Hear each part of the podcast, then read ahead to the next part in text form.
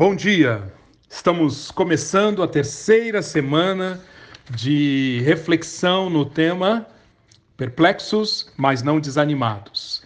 E nesta semana nós vamos continuar a estudar o que podemos, o que aprendemos com Davi, um homem que foi guerreiro, perplexo, mas que não desanimou.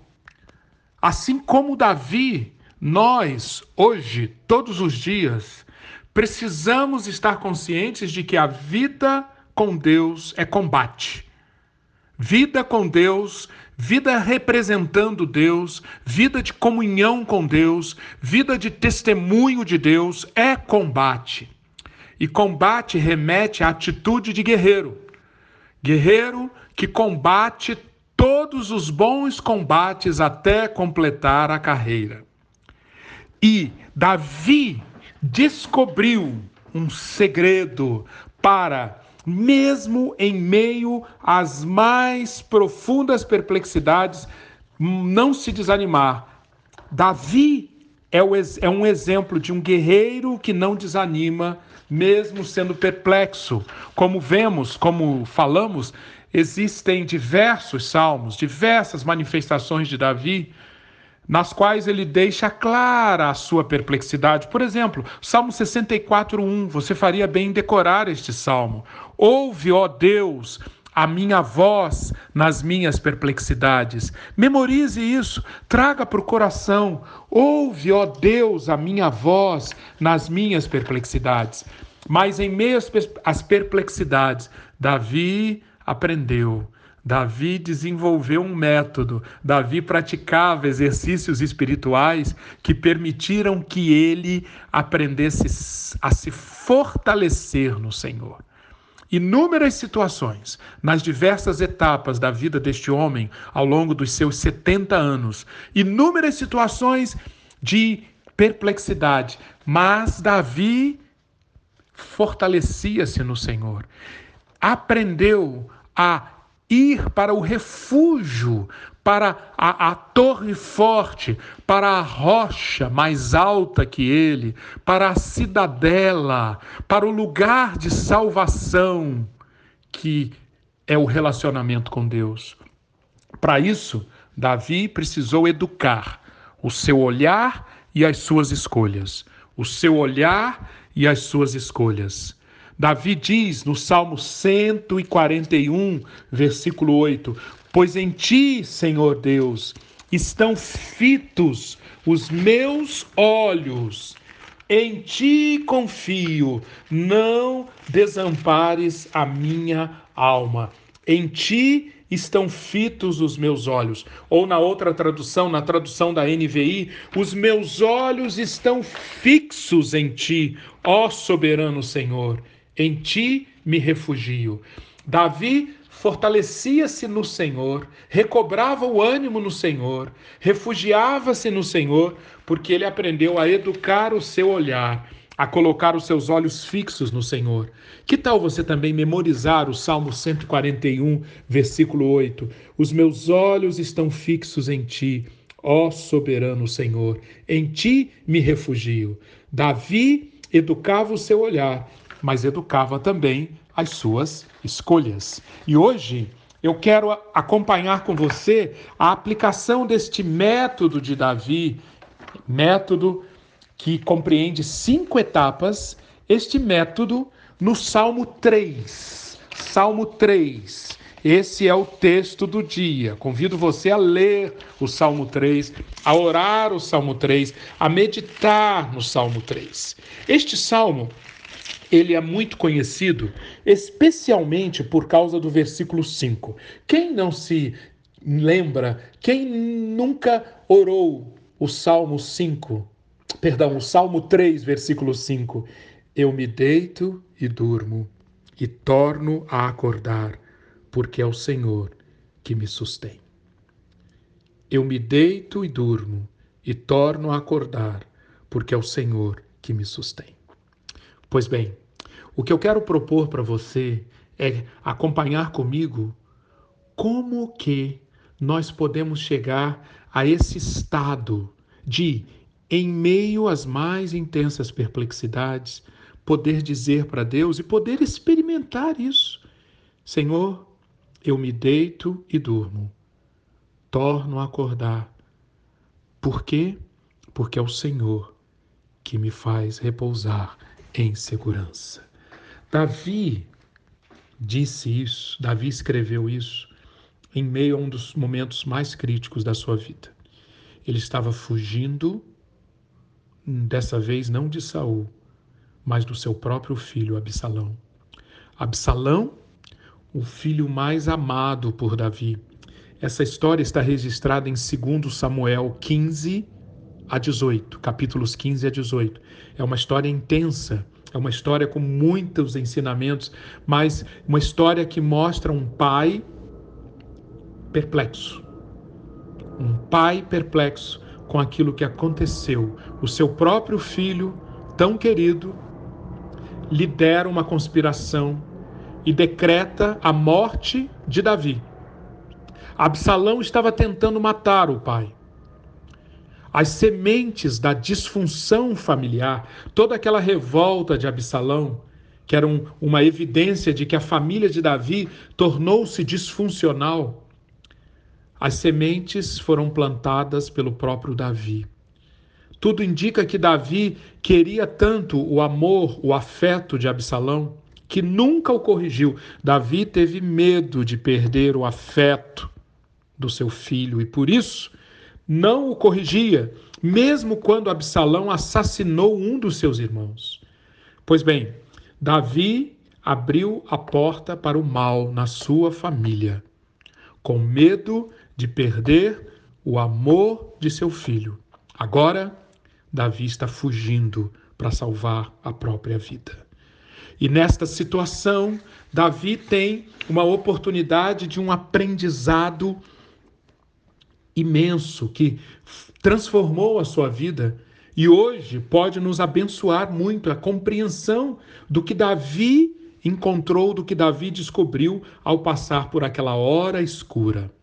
Este é, é um título muito apropriado para esse Salmo 3 o salmo da hora escura. Quais são os passos que Davi deu? Acompanhe comigo no Salmo 3. Para chegar a afirmar, eu me deito e durmo e torno a acordar, Davi teve que seguir alguns passos. Primeiro, Davi olhou para as fontes de perplexidade. Como já vimos, nós deveríamos tomar cuidado para não entrarmos num jogo de tentarmos tapar o sol com a peneira e não olharmos para as ameaças como elas são. Não olharmos para a crueldade, para a violência, para os perigos, para as ameaças, tentarmos minimizar isto no nosso consciente, mas o que acabamos colhendo é medo, é insegurança, porque algo em nós vai ficar ativo alarmando, acendendo o alarme sobre as fontes de perplexidade. Então, é muito mais saudável nós olharmos, encararmos de olhos bem abertos as fontes de perplexidade. É isso que Davi faz, versículos 1 e 2. Senhor, muitos são os meus adversários, muitos se rebelam contra mim. São muitos os que dizem: Deus nunca o salvará. Aqui no versículos 1 e 2, também no versículo 6, não me assustam os milhares que me cercam. No versículo 7, Senhor, quebra o queixo de todos os meus inimigos, arrebenta os dentes dos ímpios. Davi enxerga então as fontes de perplexidade. Ele reconhece que ele está angustiado pela crise pessoal gerada pela rebelião de seu filho ele reconhece que muitos, muitos estão participando desta conspiração. São em grande número e o número não para de aumentar. Davi está em minoria. A deslealdade do povo em relação ao, ao, rei está aumentando. Leia 2 Samuel capítulo 15, versículo 13. E você verá isso acontecesse, acontecer. Um cerco de milhares está acontecendo. Corria o boato, entre o povo se propagava aquela mensagem nas redes sociais da época de que Deus se afastara de Davi. Não há salvação para ele em Deus. Versículo 2. A oposição está ativa e acusadora. Davi olha para isso, ele tem consciência disso. Segundo lugar, Davi olha para si mesmo. A acusação, não há salvação para ele em Deus, chega para Davi como uma flechada certeira, que mexe fundo na autoestima de Davi. E é interessante, se você ler toda a história, especialmente o capítulo 16. No capítulo 16 você vai ver como Davi, quando tomou consciência de tudo aquilo que aconteceu, que a sua reputação, que a sua estima, que a sua imagem, que a, a, consideração do povo por ele e, obviamente, o amor, o afeto do seu filho, tudo isso tinha desaparecido. Davi olha para si mesmo e entra num estado que o leva a lançar-se unicamente sobre a misericórdia e a fidelidade de Deus. Há uma cena na qual uh, Davi está passando, fugindo, e uma pessoa chamada Simei, ressentida com Davi, começa a amaldiçoá-lo.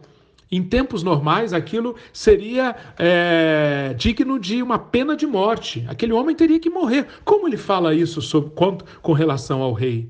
E os servos de Davi que o estão que o acompanham na, chu, na fuga dizem para ele: Rei, como é possível? Vamos dar um jeito nesse benjamita. E Davi diz: Deixai-o, que amaldiçoe. Eis que o meu próprio filho procura tirar minha vida, quanto mais ainda este benjamita. Deixe que ele amaldiçoe, pois o Senhor lhe ordenou. Talvez o Senhor olhará para a minha aflição e o Senhor me pagará com bem a sua maldição deste dia. Davi está profundamente humilhado e aquela humilhação, ao invés de levá-lo para o ressentimento, amargura e orgulho, provoca nele um lançar-se nos braços da misericórdia e da fidelidade de Deus. E é este o terceiro passo. Davi olha para Deus olha para as perplexidades, olha para si mesmo, mas olha para Deus. Versículo 3: Mas tu, Senhor, és o escudo que me protege, és a minha glória e me fazes andar de cabeça erguida. Versículo 3. Nesta oração, Davi compreende que não é o amor de um filho, nem a aclamação popular que pode ser que podem servir de fonte de segurança e nem de valor pessoal. Note, o escudo que me protege, segurança, minha glória, o valor pessoal. Davi reconhece que nem, nem, nem o amor do filho, nem o afeto do filho, nem a popularidade, nem a aclamação do povo podem ser a fonte de segurança e de valor pessoal. Quem é? É o Senhor. Senhor, tu és o meu escudo e tu és a minha glória. Glória aqui aponta para justamente aquilo que mais valorizamos, aquilo que reconhecemos que, que tem mais destaque, que tem mais peso, que tem mais kabod, que é a palavra para glória no hebraico. Davi, então, aprende mais uma vez, tem uma, mais uma oportunidade de reconhecer que a segurança e o valor pessoal estão na relação com o Senhor. No Salmo 34, versículo 5, nós encontramos este princípio: Contemplem ao Senhor e vocês serão iluminados. O seu rosto nunca sofrerá vexame. Ah, Davi está aplicando isso aqui. A fonte de glória, a fonte de segurança, a fonte de refúgio é o contemplar o Senhor e deixar-se alcançar pela luz que é irradiada da presença dele. É isso que devemos buscar e é isso que Davi estava buscando agora. Na linguagem do Novo Testamento, segundo aos Coríntios, capítulo 3, versículo 18, Paulo diz: todos nós, com o rosto desvendado, contemplando como por espelho a glória do Senhor, somos transformados de glória em glória na Sua própria imagem, como pelo próprio Senhor, o Espírito. Deus, o caráter de Deus, ali Davi encontra o escudo, ali Davi encontra a fonte de glória. Davi, no versículo 4, encontra no Senhor também o quê? O que, que diz o versículo 4? Ao Senhor clamo e ele me responde da onde? Do seu santo monte. Já vimos no Salmo 11 essa mesma realidade, que Davi, quando olha para Deus, ele vê a santidade, o trono, o lugar da habitação de Deus, o templo de Deus, e é a, a, a, proteção e a soberania e a santidade de Deus. Davi olha, contempla como parte do caráter desse Deus para quem ele se volta. Olhando para Deus, agora Davi olha para frente. E o que é olhar para frente? Confiança restaurada, esperança fortalecida. Porque olhou para Deus, olhou para o caráter de Deus, encontrou o verdadeiro escudo, a verdadeira fonte de glória, a verdadeira fonte de santidade, de soberania. Davi então pode dizer, versículo 6: Os milhares que me cercam não me assustam. Os milhares que me cercam, eles ainda estão me cercando. Provavelmente Davi estava no momento vespertino, no final do dia, à noite, era hora de dormir, e ele sabia que ele ainda estava sendo caçado. Mas impressionante como depois de passar por esses passos de fortalecer-se no Senhor, Davi diz: Os milhares que me cercam estão lá, mas eles não me assustam. Eu consigo deitar, versículo 6, e dormir Versículo 5, desculpem. Por quê? E torno a acordar, porque é o Senhor que me sustém. Os meus olhos estão fixos no Senhor. Essa era a certeza, era a confiança de que de que Deus o escutara. Ele clamou, olhou para Deus no seu santo monte, e ele tem a segurança de que Deus respondeu. E, portanto, o decreto de Absalão, que ordenou a morte de Davi, não era mais para o decreto de Absalão que Davi olhava, mas ele olhava para o decreto do Senhor, porque o Senhor já mandou uma ordem de livramento, porque Davi clamou, o Senhor respondeu. Do Senhor vem um livramento. Versículo 8. Davi pode não se assustar, deitar dormir e tornar a acordar. Davi pode também, versículo 3, andar de cabeça erguida. Tu, Senhor, é tu me fazes andar de cabeça erguida. Por quê? Porque, de novo, ele ainda está cercado, as ameaças ainda estão lá, as fontes de perplexidade ainda estão atuantes, mas as expectativas de Davi são alimentadas, são educadas pela esperança fortalecida que ele tem naquilo que ele ouviu vindo do santo monte de Deus, a palavra de libertação, a palavra de salvação que transformou-se em confiança, fé e esperança. E essa esperança permitiu que Davi, ainda em meio às perplexidades, pudesse dizer: Tu me fazes andar de cabeça erguida. Último passo. Davi escolhe depois de olhar para as perplexidades, para si mesmo, para Deus, depois de ter de olhar para frente com confiança restaurada e esperança fortalecida, Davi clama. E os clamores de Davi são interessantíssimos nesse salmo. Versículo 4: Ao Senhor clamo em alta voz. Ele clamou. No versículo 7, olha o clamor de Davi: Levanta-te, Senhor, salva-me, Deus meu, quebra o queixo de todos os meus inimigos, arrebenta os dentes dos ímpios. É muito importante, nós aprendemos com Davi que ele não quer só refúgio, ele quer vitória. Vitória que vem do Senhor. Vitória que vem a partir da palavra de livramento do Senhor. Você note como este clamor é totalmente diferente daquele clamor autocentrado. daquele clamor que não é muito diferente de uma autoajuda, daquele clamor que sai dos nossos próprios pensamentos, dos nossos próprios medos, dos nossos próprios traumas, dos nossos pavores. Este clamor sai de quem olhou para as perplexidades, olhou para si mesmo, olhou para o caráter de Deus, ouviu a voz de Deus, teve a sua fé fortalecida, a sua esperança restaurada e pôde então clamar dessa maneira, esperando vitória. E essa vitória antecipa-se na capacidade de, no meio da hora mais escura, deitar, dormir, tornar a acordar, porque tem certeza que é o Senhor que o sustém. Oração. E eu quero orar agora, terminando essa reflexão, e pedir que você medite nisso durante o dia, orando: Meu Senhor, meu Salvador. Estou enfrentando tantos problemas. A hora está tão escura, Senhor. Reconheço que alguns desses problemas são causados por mim mesmo mas eu posso levantar minha cabeça, porque sou teu filho, teu servo. Senhor, sê meu escudo, proteja-me.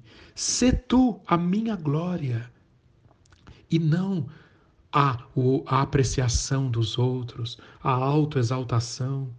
Me dê confiança que o Senhor está comigo e me acompanhará em tudo isto. Ajuda-me, Senhor. Amém.